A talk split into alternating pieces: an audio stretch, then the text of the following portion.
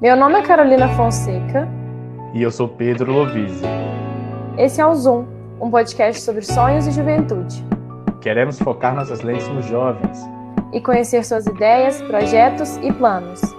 Considerando sempre que o que nos une é a caminhada para o futuro e as incertezas do destino. Seja muito bem-vindo e bem-vinda.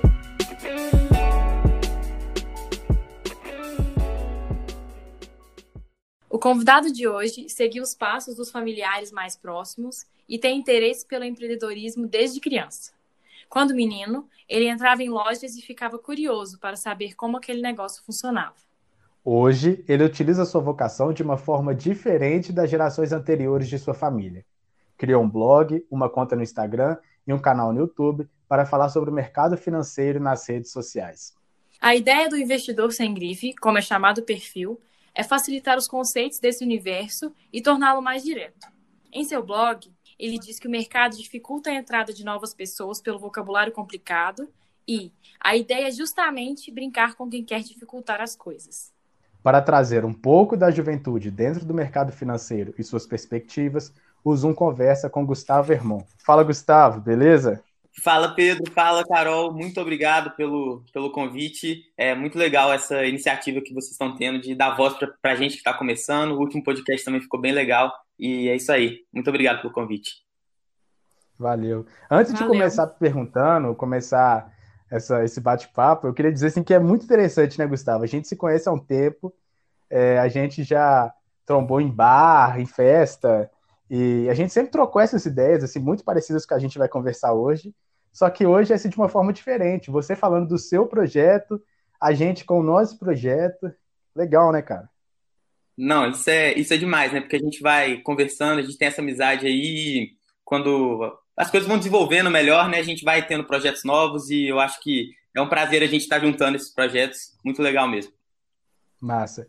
Ô, ô Gustavo, fala pra gente aí, como que de onde que surgiu esse interesse pelo, pelo mercado financeiro, é, pela administração? Tem influência de seus pais?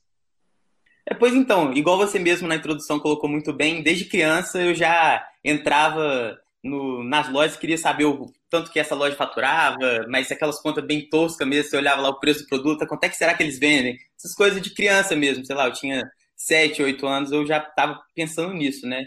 E aí, passou pouco tempo, eu descobri que o curso para quem gostava mais ou menos disso era administração de empresas, né? Falei assim, ah, então tá definido. Então, sei lá, quando eu tinha uns 12 anos, eu já sabia que eu queria fazer administração, porque eu queria entender melhor essa história de empresa, né? Como é que é isso mesmo de faturamento? Tem que pagar funcionário? Como é que faz para fazer isso? Então, eu comecei a criar esse interesse, né?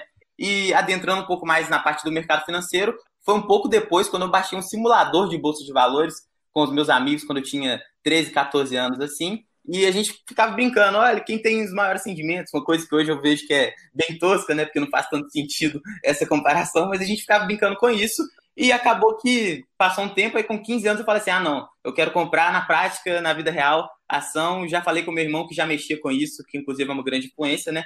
É, passei o dinheiro para a conta da corretora dele, porque era de menor, naquela época era um saco esse trem de criar conta em corretora de menor. Eu passei o dinheiro para a conta dele, fiz meio ilegal assim e comprei minha primeira ação na prática mesmo, né? Ainda, obviamente, sem saber nada do que eu estava fazendo, mas foi indo e foi de bastante aprendizagem.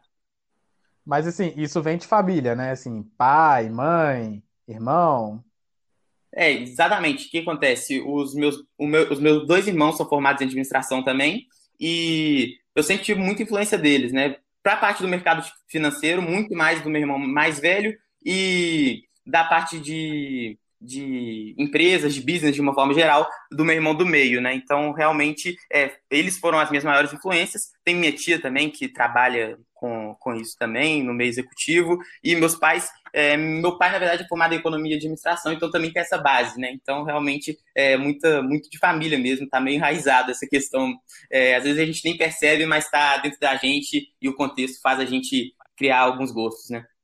E aí, você contou que com uns 12 anos você já falou que queria fazer administração, né? Foi na mesma época que você conheceu o mercado financeiro mesmo, assim? Não, eu comecei a gostar de empresa bem antes de entender que eu podia comprar uma ação dessa empresa e me, tornar sócio dela. Foi, foi antes. E esse negócio do mercado financeiro foi mais ou menos junto quando eu baixei esse aplicativo aí de simular investimento, entendeu? Então, realmente, antes eu não, não tinha essa, essa visão de mercado financeiro, tinha essa eu gostaria de entender um pouco melhor as empresas, né? Que eu entrava, eu gostaria de entender como é que funcionava melhor. Então foi um pouco antes essa parte de empresas e depois o mercado financeiro. Com quantos anos que você falou que estava brincando assim de simular, é, comprar ações com seus amigos? Quantos anos que você tinha? Isso é uma loucura, cara, porque é, na época a gente baixou um aplicativo na loja de celular, assim, com 13, 14 anos, 14 anos, assim. É, e a gente começou a simular, e hoje em dia eu vejo um tanto de, de menino na internet, tem até um que eu gravei um podcast com ele também, o Bruno, que ele começou a investir com 13 anos, na prática, real, admiração dele, então eu me identifiquei muito com ele também, porque foi mais ou menos esse caminho que eu segui também, então é impressionante, tanto que a gente vai é, pegando essa ideia de quanto antes, melhor, né? Porque é mais aprendizagem e é um mercado que é infinito. O que mais me encanta disso tudo, sem dúvida nenhuma, é que é impossível a gente saber tudo sobre nada, né? É meio, isso já é meio complicado. Mas no mercado financeiro, eu olho e falo assim: caramba, eu vou ter que estudar infinito para continuar sem saber nada. Então, eu acho que isso encanta muito e quanto antes a gente começar, é melhor, né? Igual, graças a Deus, tive essa oportunidade de começar um pouco mais cedo, fui pegando um pouco mais de conhecimento e hoje tento passar para as pessoas mais próximas. Eu eu comentei com o Lovinzi quando ele me contou que, que você começou com os 13, 14 anos e falei, eu com 13, 14 anos, eu tava longe disso, longe de aprender isso, tava pensando em outras coisas, né? tava só na escola, assim, só vivendo a vida, sei lá, pré-adolescente e adolescente. Achei muito interessante. Não, é, é, essa questão do, de eu ter aprendido, aprendi, na verdade, é, é isso, né? Porque o mercado financeiro ele está muito interligado a esse, essa questão de funcionamento de empresas, principalmente quando a gente fala de bolsa de valores, né? Então, quando um, um, uma curiosidade levou a outra, né? Como eu comecei a gostar de empresa, eu já falei assim, ah, e aí? Aí uma coisa foi levando a outra, a gente vai pesquisando, vai perguntando para essas pessoas que eu coloquei aqui que tiveram muita importância na minha vida, e a gente vai ligando um ponto no outro e vai aprendendo e a gente continua aprendendo. É, pois é. É aprender a vida toda mesmo. Mas aqui, você seguiu os passos da sua família e acabou inovando estando na internet, né? E como que surgiu a ideia de criar as mídias sociais sobre o mercado financeiro?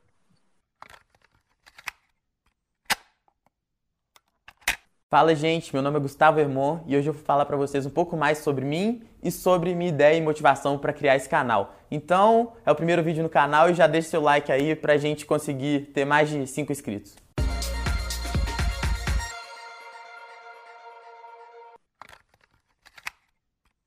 Pois então, é, a, primeira, a primeira coisa que eu criei mesmo foi o Instagram, né? Na verdade, estava com minha prima, estava conversando com ela, falando assim, nossa senhora, esse negócio de mercado financeiro, tem tanta pessoa, é, com todo respeito aí o pessoal que trabalha, né? Todo mundo, obviamente, mas tem tanta pessoa que é arrogante, que fala como se soubesse tudo.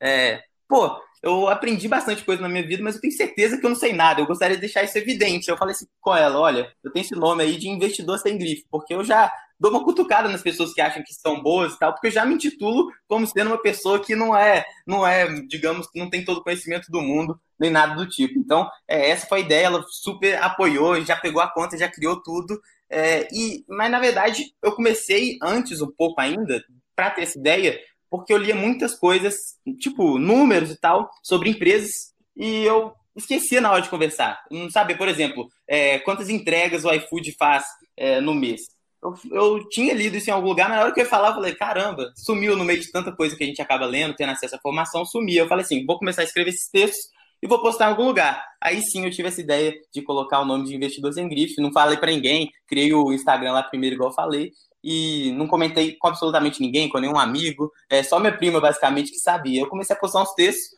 foi surgindo pessoa do nada, a internet é legal por isso, né? Foi brotando pessoa lá na página, ninguém sabe nem de onde, e aí eu comecei a falar assim, nossa, que legal, Aí eu fui fazendo algumas outras coisas, né? O YouTube, é, dando mais profissionalismo pro, pro Instagram também e tal. Aí foi desenvolvendo.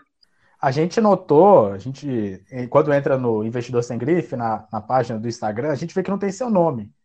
É, assim, é, o nome é Investidor Sem Grife mesmo, não tem lá Gustavo Vermont. E, enfim, aí vem o nome Investidor Sem Grife. Essa, esse glamour que você diz assim, é, seria os Faria Limers?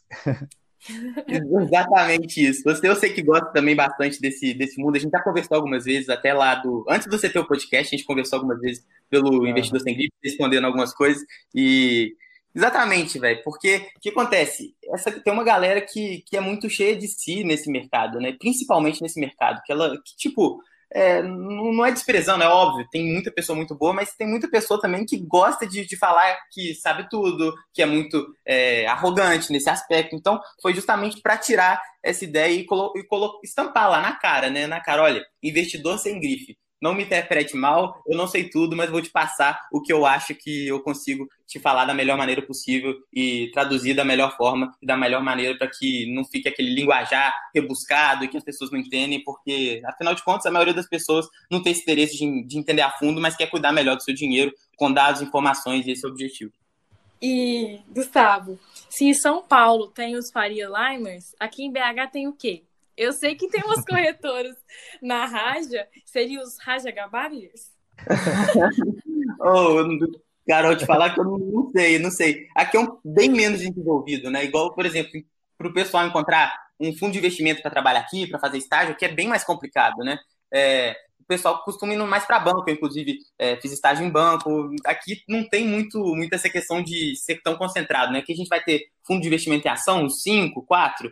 Então é um negócio bem, bem restrito mesmo e acaba que a gente não, não cria essa, esse ambiente é, igual a gente tem lá em São Paulo, né? Mas isso é bom, inclusive, eu acho que é bom.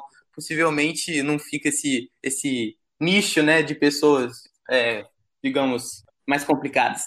É, ficar só também em São Paulo acaba que é bom dividir o polo um pouco. Exatamente, também é, inclusive esse é um objetivo também, né? Porque, por exemplo, se eu hoje em dia fosse abrir um fundo de investimento, alguma coisa do tipo, eu faria aqui mesmo, não tem o menor problema, porque às vezes o pessoal gosta de ficar onde é o centro das atenções ali, onde as coisas estão acontecendo, só que não faz tanto sentido isso na minha visão. Inclusive o Warren Buffett, que é um, vocês devem ter percebido, é, que eu sempre posto é, coisas sobre ele, ele está numa cidade totalmente remota desse meio de, de investimento é, lá nos Estados Unidos, então é, eu acredito que é até bom que você fique um pouco é, a parte desse, dessa confusão, dessa, é, dessa vida acelerada lá, que é sempre a mesma coisa, muita informação e tal. Às vezes você vê de longe, te dá uma visão um pouco mais, digamos, assertiva. Ô, Gustavo, você falou uma coisa aí que nem tá no nosso script, não, mas agora eu fiquei, fiquei curioso. É, porque, na verdade, isso acaba ocorrendo assim, em todas as, as profissões. Sempre existem aquele polo, né? E normalmente aqui no Brasil é São Paulo, Rio, Brasília, em algumas áreas, não tem como fugir muito. É, mas aí na sua área, assim, para quem quer mexer, mexer com o mercado financeiro, mas não comprando as ações, né, mas comprando para os outros, os corretores, assim. É, para onde que você tem que procurar? Tem esse mercado aqui em Belo Horizonte?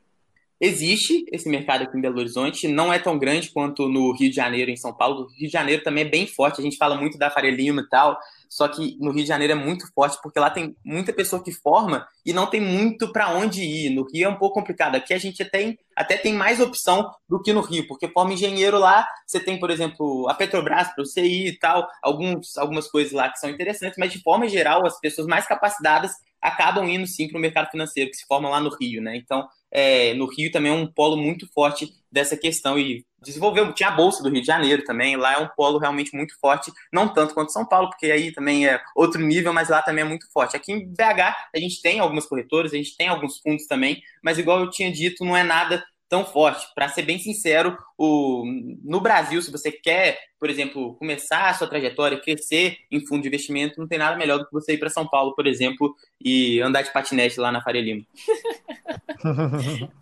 Ou, oh, e continuando nessa história assim, de diferença entre polos, é, é, é meio decepcionante isso, né? É, eu, eu, trago até para o jornalismo também, né, Carol? Assim, essa, essa, essa coisa de ter que mudar de cidade para conseguir um emprego melhor ou chegar ao emprego dos sonhos. Meio ruim isso, né, Gustavo? É complicado, porque você vê, se a gente está fazendo faculdade aqui, o estágio é, é, o principal passo que você vai dar para adentrar em uma companhia e posteriormente crescendo nela e ir para outra. Se a gente está aqui em BH fazendo faculdade aqui, é difícil, né, a gente pegar essa questão de fazer um estágio em São Paulo, você crescer lá naquele ambiente, não, né? Então, provavelmente a gente tem que é, realmente formar aqui e depois tentar lá um emprego já, né? Então, realmente prejudica bastante, não é só a gente Belo Horizonte, não. Todo o resto do, do país tem muita pessoa muito bom de serviço é, lá no Ceará, a Universidade do Ceará realmente fera nisso, tem muita pessoa boa, inclusive estava numa call com o pessoal de lá, os caras são é, sabem mesmo e os caras são bons e realmente se encontram nessa dificuldade, né? Porque se a, pra gente aqui em BH já é difícil, lá é basicamente nada, não tem nada. Tem no máximo um outro escritório é, da XP, de assessoria da XP, que realmente não é aquilo que essas pessoas estão realmente querendo, né? Então tem outros diversos estados que têm uma, uma tradição de formar bons profissionais, mas acabam que, que tem que formar primeiro para depois sim ir para São Paulo conseguir um emprego na área e alguma coisa do tipo. Pois é, o Brasil é grande demais para ter polo só Rio São Paulo. Tem que, tem que descentralizar um pouco, né? A questão é, é como fazer, né? Tem que achar gente que quer investir em todas as áreas. Jornalismo, assim, é bem decepcionante mesmo, igual o Lovis estava falando.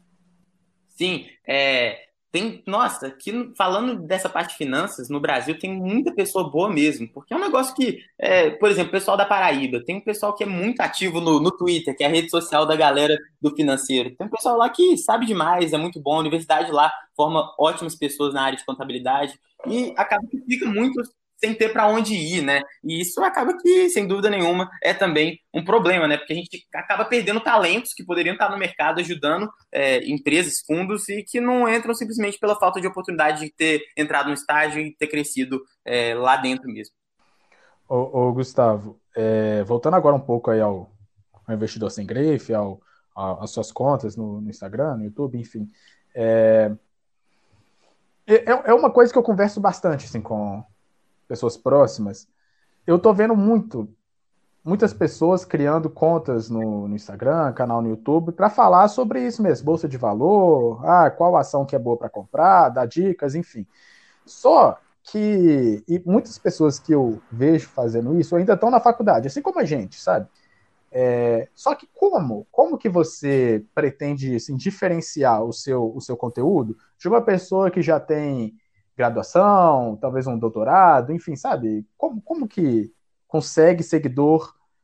É, há uma competição, assim, você compete com essas pessoas ou o seu conteúdo é diferente? Eu acho que essa parte de levar um pouco mais a sério foi muito bem pensada, sabe, Lovise? Foi uma parte que eu realmente, antes de eu começar a investir mais tempo, que realmente demanda muito tempo para fazer as postagens, para realmente desenvolver um conteúdo, fazer roteiro para os vídeos, isso demanda bastante tempo. E eu acabei que é, tive que refletir bastante para tomar essa decisão de levar mais a sério, né? E no meio dessa reflexão, obviamente, que a gente pega alguns dados para entender um pouco melhor o mercado, o cenário, e eu acredito que tem mercado para todo mundo e não existe muito dessa de concorrência, né?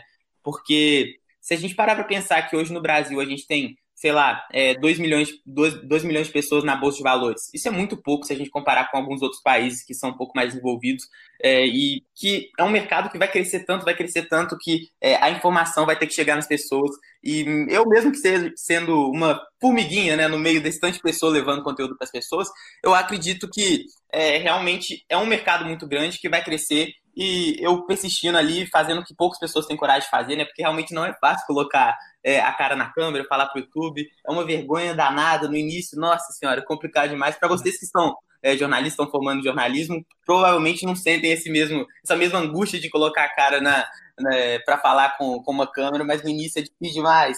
Eu acho que só isso é uma barreira de entrada muito grande. Tem muita pessoa que tem blog, que tem canal no YouTube, mas eu acredito que poucas pessoas acabam que persistem, né? Ficam um pouco mais tempo tentando, porque é, é bem custoso e é difícil você colocar a cara é, a tapa assim, internet você sabe como é que é. Então acredito que persistindo, é, usando o tempo a seu favor e com certeza indo junto com esse crescimento do mercado, já é uma forma de estar ali no meio e ir crescendo. Pois é, e assim, dando uma olhada nas suas, nas suas contas, nas, nas redes sociais, dá para ver que você sugere livros, vídeos e sempre leva fonte das suas informações e várias outras mídias, né? Isso requer pesquisa e tempo. Você faz tudo isso sozinho? Só para vocês saberem, quem está ouvindo, ele tem um canal no YouTube, um blog, uma newsletter, um perfil no Instagram. E tem mais alguma coisa que a gente esqueceu de citar?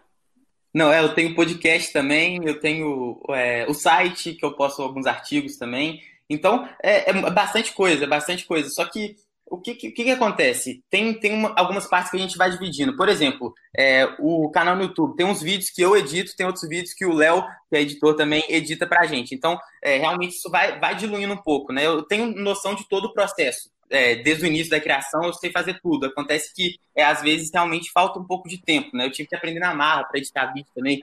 Foi um saco para editar podcast. Passei um aperto também, mas a gente vai aprendendo para ter essa noção é, do inteiro, né? Porque eu vejo muitas pessoas, inclusive esse é um dos diferenciais também que eu acredito que, que possa ter, porque eu vejo muitas pessoas que dependem é, de alguém, de alguém para editar, de alguém para fazer tal coisa. Eu procurei desde o início, quando eu falei para vocês que eu decidir focar mais, gastar mais tempo com isso, aprender toda a parte do processo. Eu acho que isso acaba que é muito importante, porque fica na nossa mão, né? Na mão do, do da pessoa que está querendo criar, está querendo levar é, a, a, sua cara para sua página, para o seu canal. Então, eu acho que isso é muito importante, porque se você delega muito, acaba que, inevitavelmente, tira um pouco da sua cara daquilo que você está fazendo, sabe? Então, eu acredito que quando você realmente está tá, tá por trás de tudo, está entendendo o que está acontecendo, isso tem menos chance de acontecer.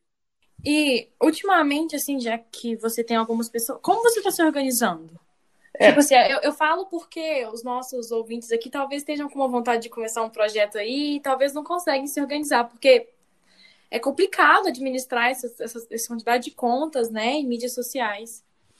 Cara, eu acho que a primeira coisa que, que eu falaria para alguém que está começando é antes de você começar, tenha certeza. Igual eu fiz para ver se realmente eu queria gastar mais tempo com aquilo, é eu vou persistir, porque as coisas não acontecem do dia para noite, principalmente hoje, igual o Lovis mesmo colocou muito bem, tá todo mundo criando perfil, então é realmente é, muito conteúdo, muita informação disponível, né? Então, para você crescer, você, você tem que persistir e você tem que acreditar naquilo que você está fazendo, porque se você não acreditar, o primeiro passo é esse, se você não acreditar, é, dificilmente isso vai prosseguir, você vai parar em algum momento, você vai criar um negócio, vai ficar dois meses fazendo, depois vai desistir, porque você viu que não cresceu da maneira que você achava que ia crescer, mas é porque você tem que persistir. Então, esse é o primeiro passo. Segundo, é realmente organizar o seu tempo, né? Você tem que ser uma pessoa organizada para dar tempo de fazer tudo de acordo com o planejamento.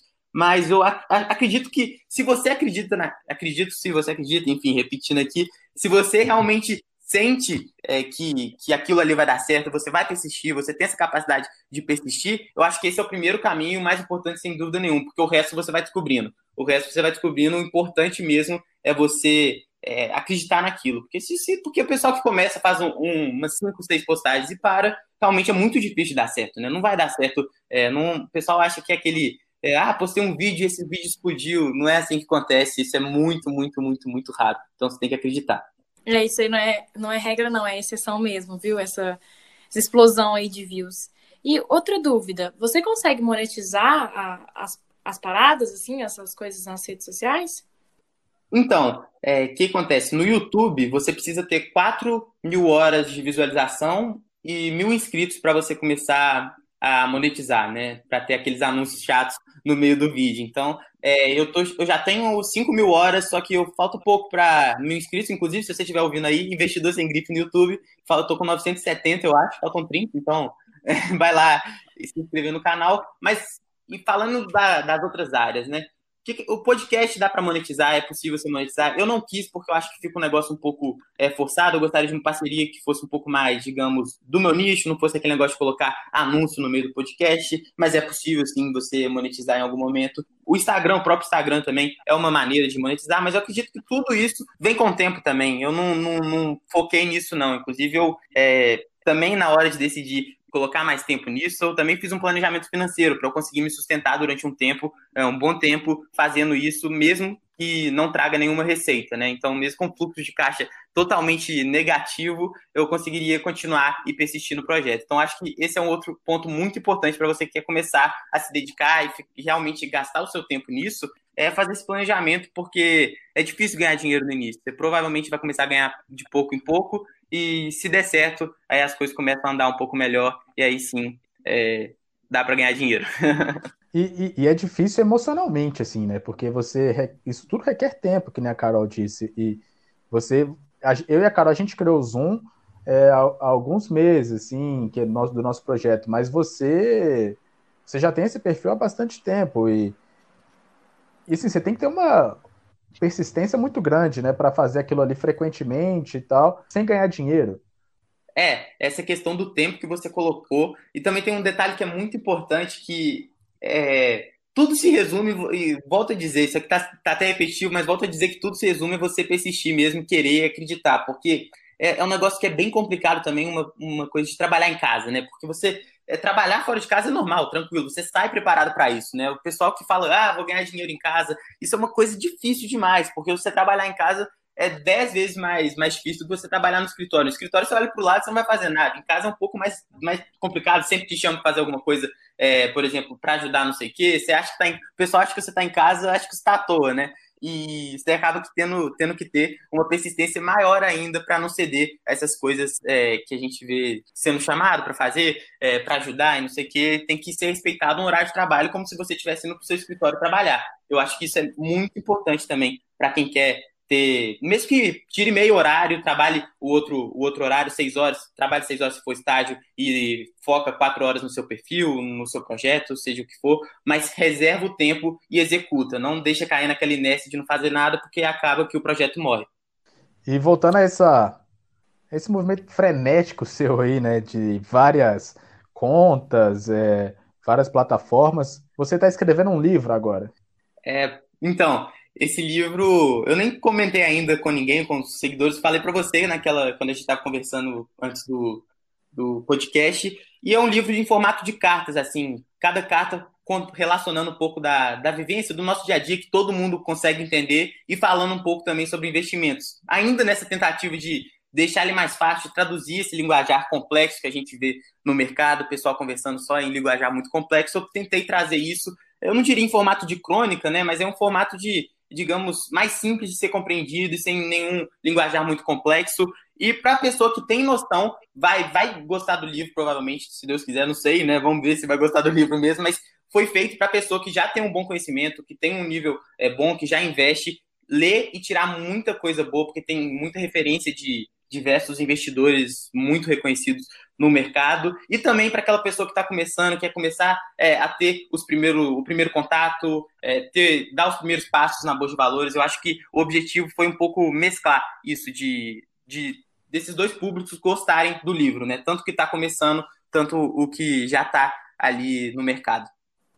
O Zoom, então, dando o seu primeiro furo de reportagem, né? Gente, ninguém sabia, o, o Zoom acaba de informar as pessoas que o Gustavo Hermon o criou, criador do Investidor Sem Grife, está criando um livro aí.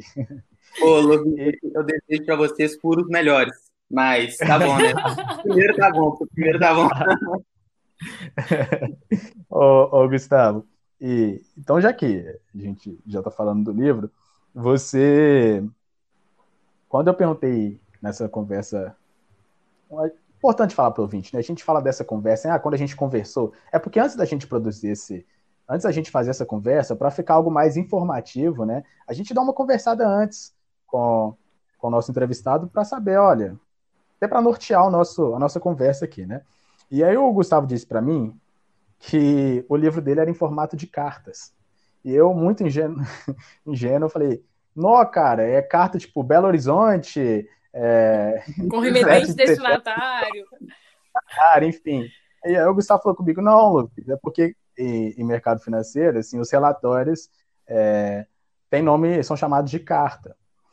Ou seja, é, o que eu queria entrar, é, entrar na discussão agora, Gustavo, é essa bolha, né, que é o mercado financeiro, porque, poxa, igual você sabe, assim, eu gosto desse, desse assunto, eu, eu, eu, leio bastante, mas mesmo assim eu não sabia o que era o que era esse termo, né, a carta.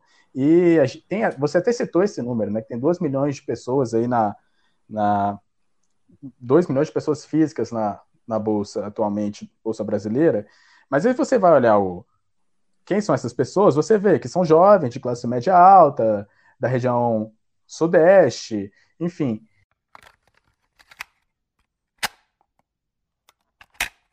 para quem pensava que diante do sobe e desce das ações a bolsa perderia investidores, a gente tem uma informação surpreendente.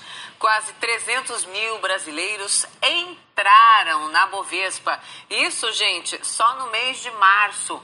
Uma das explicações é que as pessoas aproveitaram né, para comprar ações em baixa. O CNN Business fez uma reportagem mostrando então o perfil desses investidores. Mas a gente adianta algumas informações para você. Quase um terço é de jovens entre 26 e 35 anos. Ainda é uma bolha, né, cara? Não, e sem dúvida nenhuma, acho que é uma bolha é, desde, o, desde a essência do formato, né? Igual a gente tá falando do linguajar ser tão rebuscado e tal, é, é um negócio que parece, às vezes, você vindo de fora, assim, parece que é um negócio que é simplesmente para complicar a vida de, no... de pessoas novas entrarem. Às vezes dá essa impressão, né? Tem tanta coisa que está errada ainda que a gente tem que melhorar no nosso mercado de capitais de uma forma geral, que às vezes a gente fica perplexo, assim, com a capacidade do pessoal de complicar um negócio que não é para complicar, que parece que é só para criar uma barreira de entrada, né? Tanto é que no Brasil a gente tem essa cultura de que é, é, você olha na rua ali, alguém fala que, que investe na bolsa, o pessoal já olha diferente. Caramba, esse cara aí é bom, não sei o quê, como se fosse uma coisa de outro mundo, né? A gente tem esse, esse folclore por trás da bolsa, né? É, o pessoal fala que investe na bolsa, o que é isso? O cara é muito bom. Eu acho que isso já é o primeiro passo que está totalmente errado. Esse negócio de investir em bolsa não tem glamour nenhum e todo mundo deveria fazer. E não é um negócio que, que, que deve ser visto da forma que a gente vê. E justamente pela bolha que você falou, né? A gente tem muito esse negócio associado que bolsa de valores é para rico, por exemplo. Uma coisa que é, não é verdade, não é para rico. Pode ser que é, nos primórdios, principalmente se a gente voltar dois anos atrás, tinha 200, 300 mil pessoas na bolsa. Então, realmente, ainda era mais, mais é, fechado ainda, né? Então, é, eu acho que a gente tem que. O primeiro passo de todos é, é mudar essa, essa visão das pessoas que é, bolsa de valores é, é lugar para rico pode ter rico, mas não quer dizer que é lugar é, só para rico, entendeu? Então, acho que isso é muito importante. E o que você falou de carta é que as cartas, normalmente, um fundo de investimento para conversar com seus clientes, com seus cotistas, eles emitem cartas, né? Então o gestor do fundo vai lá e é, dá um panorama do que, ele está achando do momento para a Bolsa de Valores, explica um pouco melhor a visão dele. Então, é daí que surgiu esse tema, de, esse, essa ideia de colocar em formato de cartas, né? Mas sempre discutindo questões do dia a dia e não aquele negócio é, meio maçante de você só é, ler é, um texto falando de perspectiva de mercado que a maioria das pessoas acaba que não gosta. Para você gostar disso, tem que gostar de verdade, né? Então é um livro um pouco mais é, democrático. E o, o, seu objetivo, porque eu acredito, assim, eu acredito, assim como o Zoom, é, a gente, atualmente, o nosso público é sem dúvida nenhuma um jovem de classe média alta.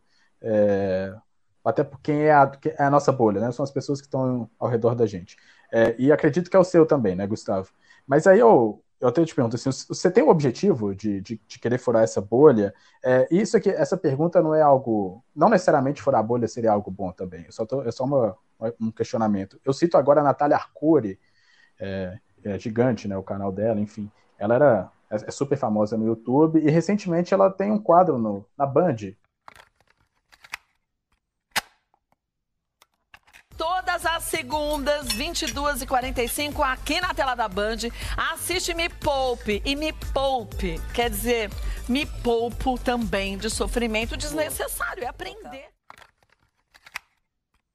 Ou seja, uma televisão, sinal aberto, um canal aberto, ou seja, o público dela mudou. É, ela agora furou uma bolha, que querendo ou não, o YouTube ainda é uma bolha, e, e ela furou essa bolha e atualmente por exemplo, você pergunta pro meu pai, que não é de, de assistir YouTube nem nada, pô, você sabe quem que é Natália Arcura? Ele vai saber, por quê? Porque ele assiste Band, e assim, outras pessoas também. Você tem essa vontade de furar essa bolha?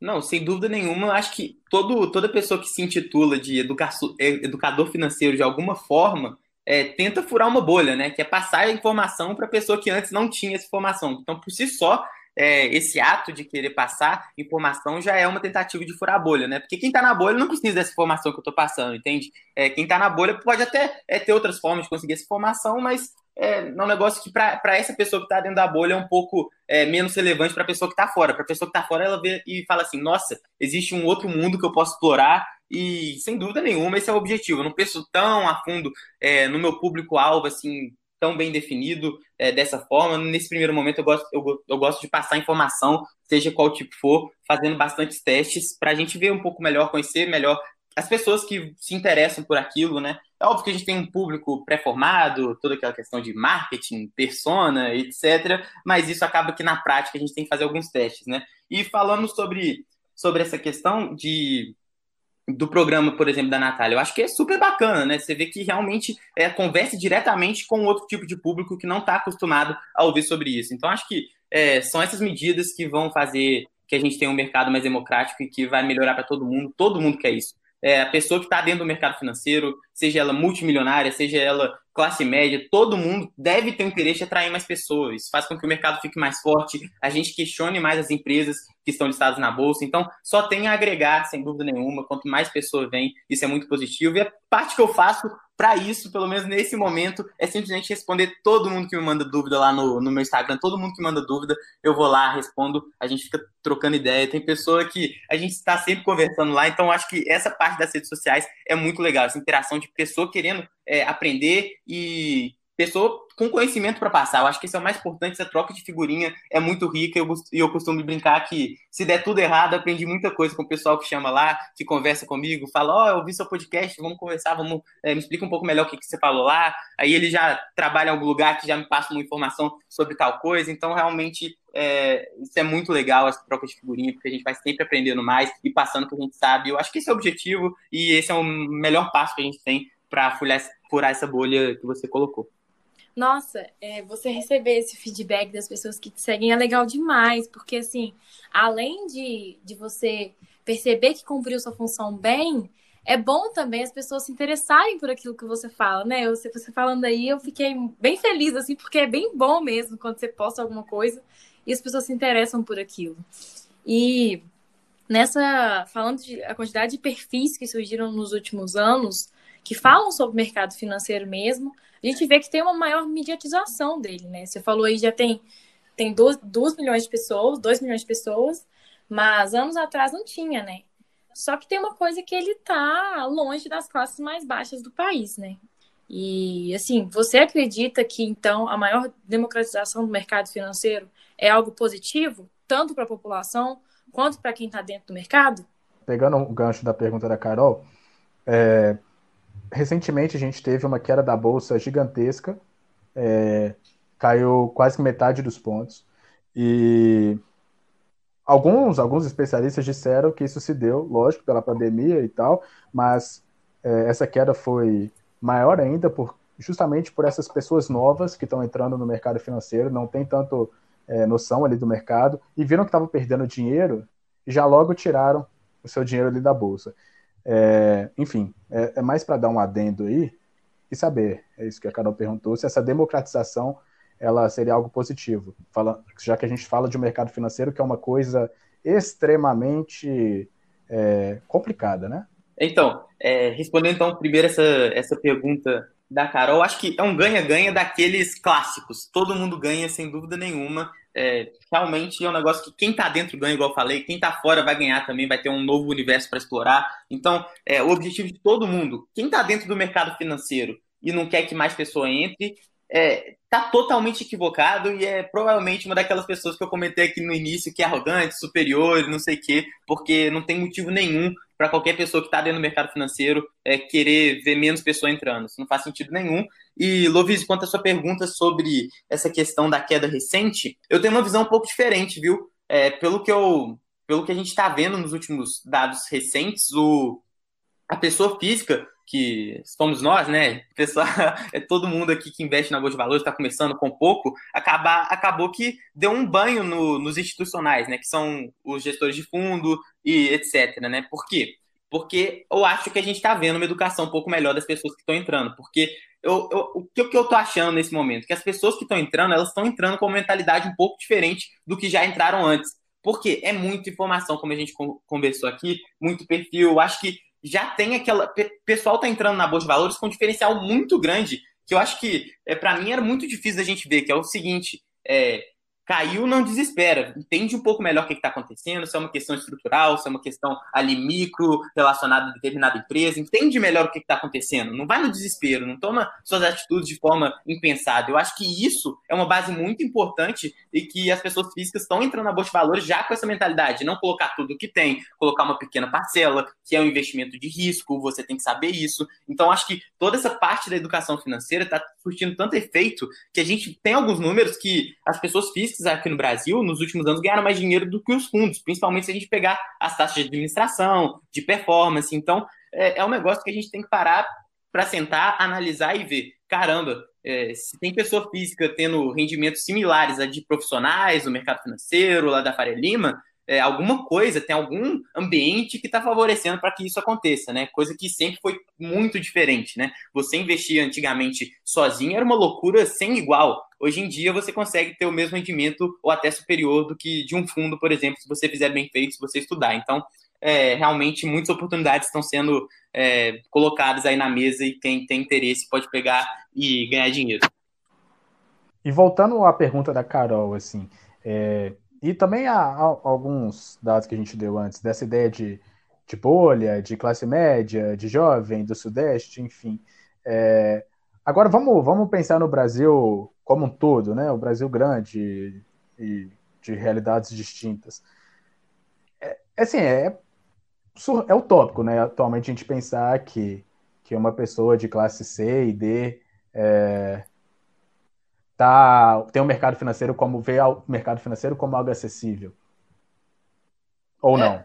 O que, que acontece? É, a gente tem um, um, uma barreira muito grande, né? Igual você disse mesmo, é, é muito difícil isso, porque é, a pessoa que não tem como economizar, é difícil ela ir atrás de informação para entender como, como vai ser melhor ela aplicar o dinheiro dela, né? Porque todo o dinheiro dela está sendo colocado ali na própria subsistência. Então, isso é, isso é um tópico muito, muito difícil, porque é mais, é mais é uma questão mais estrutural da nossa sociedade de uma forma geral, né? Mas, o que, que eu acredito, né? Que o país, na tendência de desenvolver, as coisas vão indo junto, né? Porque o mercado de capitais está muito. É, não tem a variação dele no preço das ações tal, não tem muito a ver com a economia real. Mas, por exemplo, o número de empresas que é, passam a ser listadas na Bolsa de Valores, isso tem um impacto gigantesco. Porque o que, que, que, acontece em essência, né?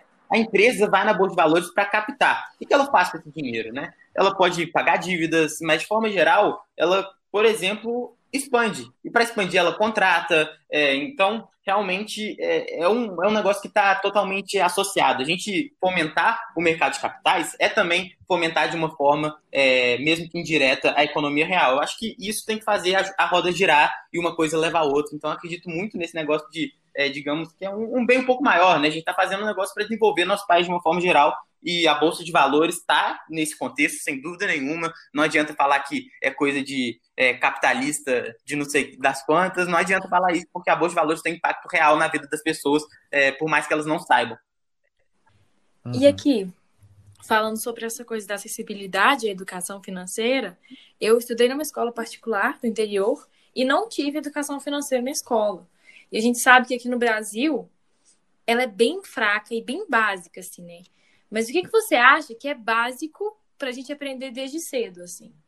Acho que uma coisa que a gente tem muito pouco é, na grade curricular do, do ensino médio é, matemática financeira básica, não, não, necessariamente educação financeira, né? De explicar o que, é, o que é tal produto, LCI, CDB, é o que, quanto rende a poupança, não necessariamente isso, mas te dar a base para compreender isso, eu acho que é de suma importância e é um negócio minúsculo. Tem, tem escola que prefere não passar é, esse conteúdo ou passa em uma aula de matemática lá, avulso, separado, sem explicar contexto, sem nada, simplesmente porque tá lá e pode cair é, uma questão no Enem, sei lá, e fala, né? Mas só que é, é talvez a coisa que você mais vai usar relacionada à matemática na sua vida. É, toda essa questão de matemática financeira, de você entender o que é juros compostos, é, a força dele, a diferença de você começar um ano atrasado ou um ano depois, tudo isso é, faz muita diferença no seu investimento e, por consequência, vai fazer muita diferença na sua vida, não tem dúvida nenhuma. É, a diferença de uma pessoa que começou a investir com 20 anos para uma pessoa que começou a investir com 30, 40 anos, que seja economizar com 30, 40 anos,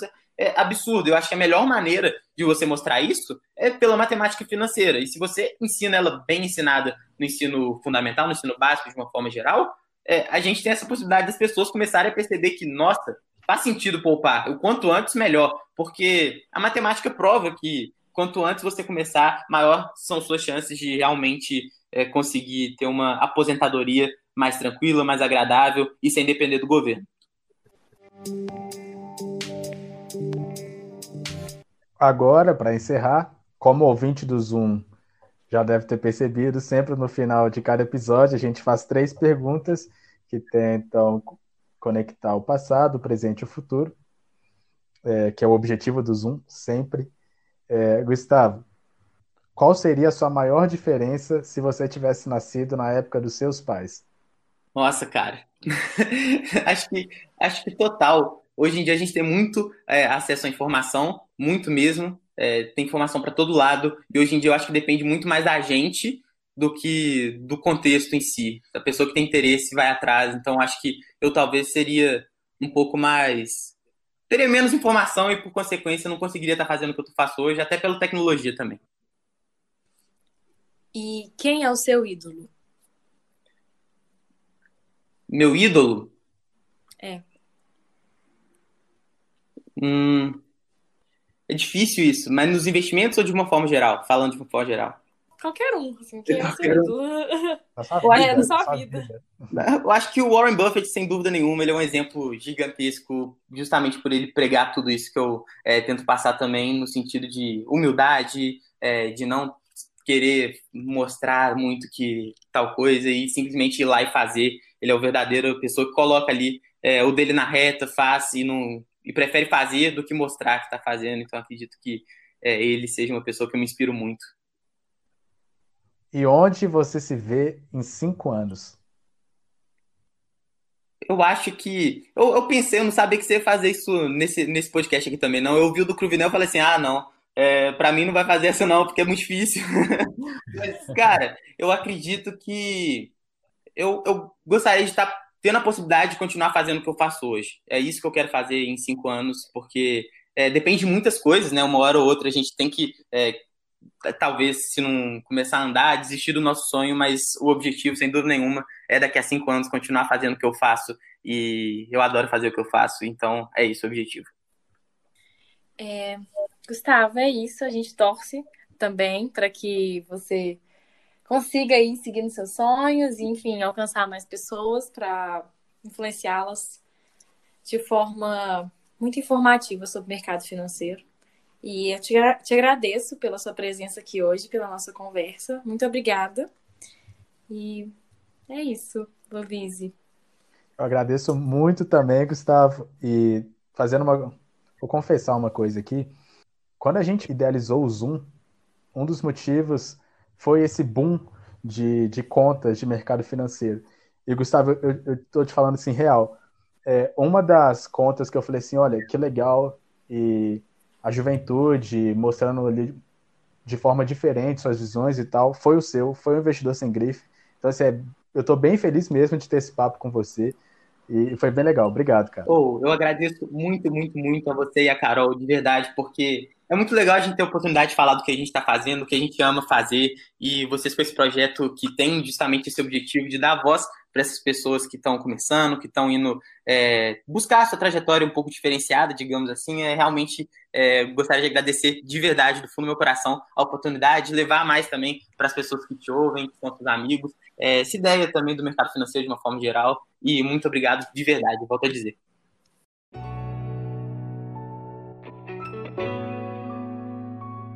Esse foi o Zoom.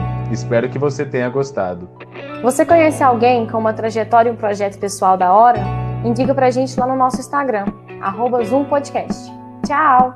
Até logo!